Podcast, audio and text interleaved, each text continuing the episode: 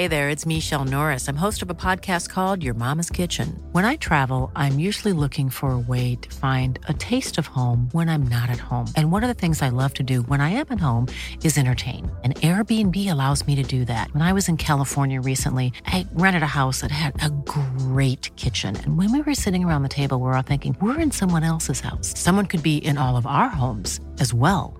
If you have a home, but you're not always at home, you have an Airbnb.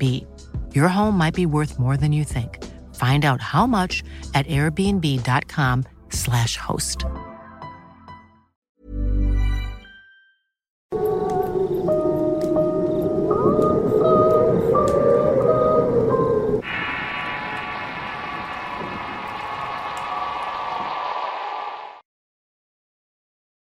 Arbolaria.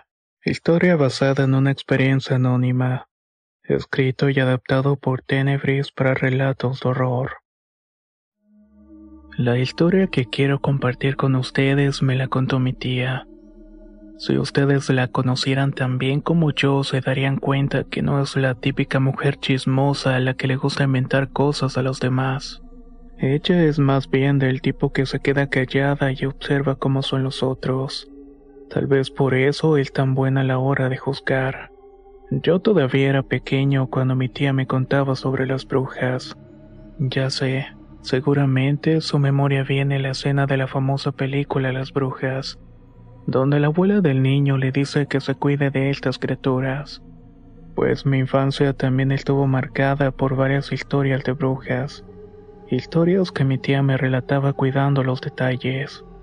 Ella me aseguraba que eran reales y que aprovechaban cualquier oportunidad para acercarse a los niños y llevárselos. También me decía que eran seres despreciables y que por unos cuantos pesos podían desgraciar la vida de una persona o una familia entera. La experiencia que voy a contar es sobre unas mujeres a las cuales llaman arbolarias. Estas no son otra cosa que mujeres que se pueden convertir en cualquier tipo de ave carroñera.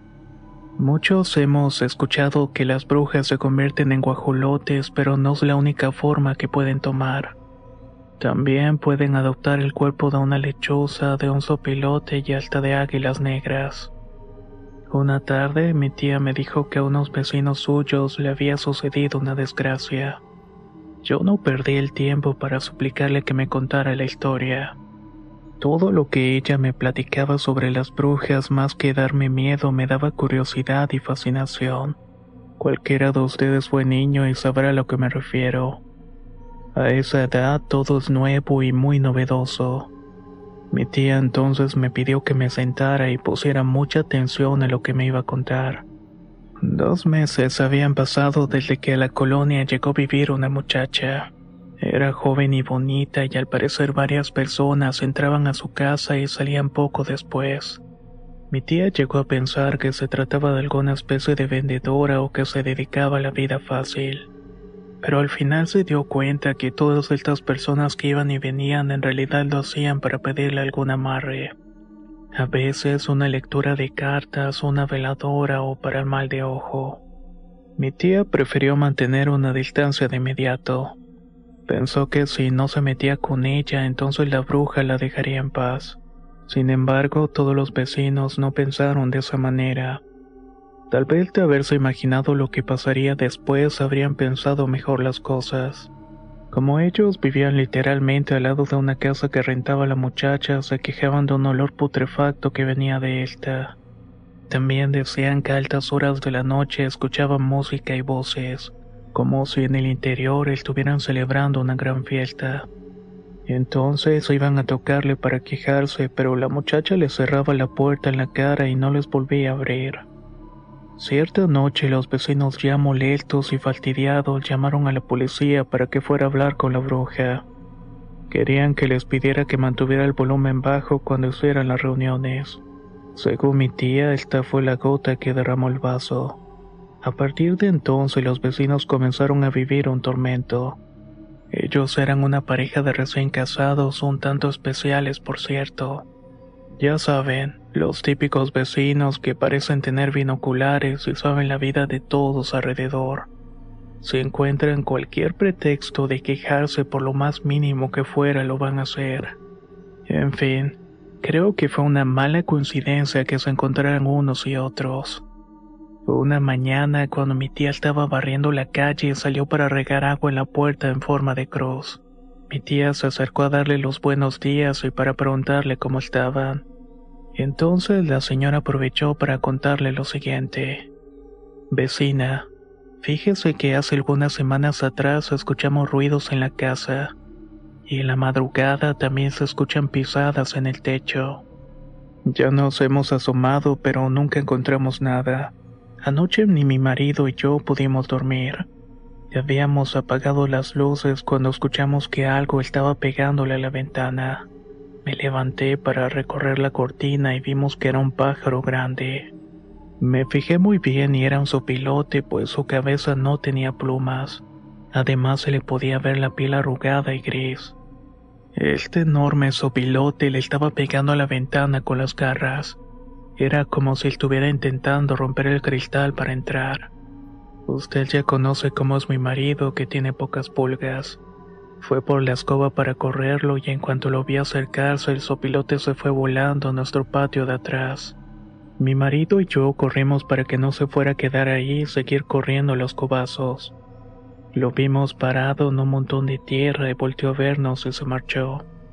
Ni mi esposo ni yo habíamos escarbado y él fue el que comenzó a deshacer el montículo.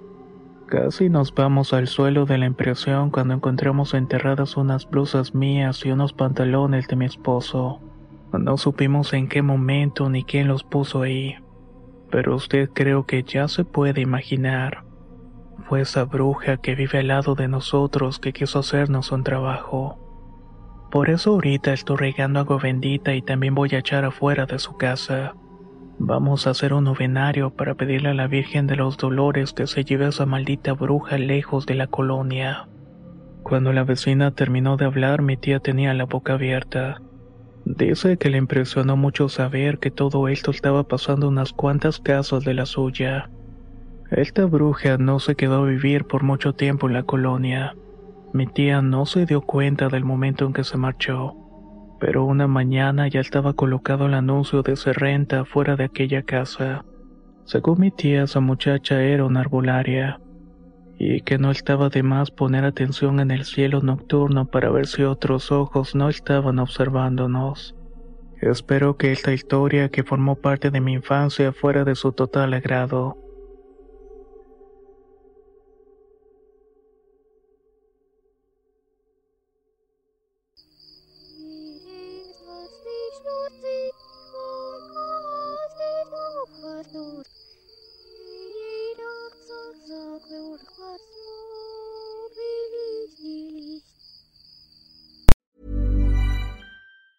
Even on a budget, quality is non-negotiable. That's why Quince is the place to score high-end essentials at 50 to 80% less than similar brands. Get your hands on buttery soft cashmere sweaters from just 60 bucks, Italian leather jackets, and so much more.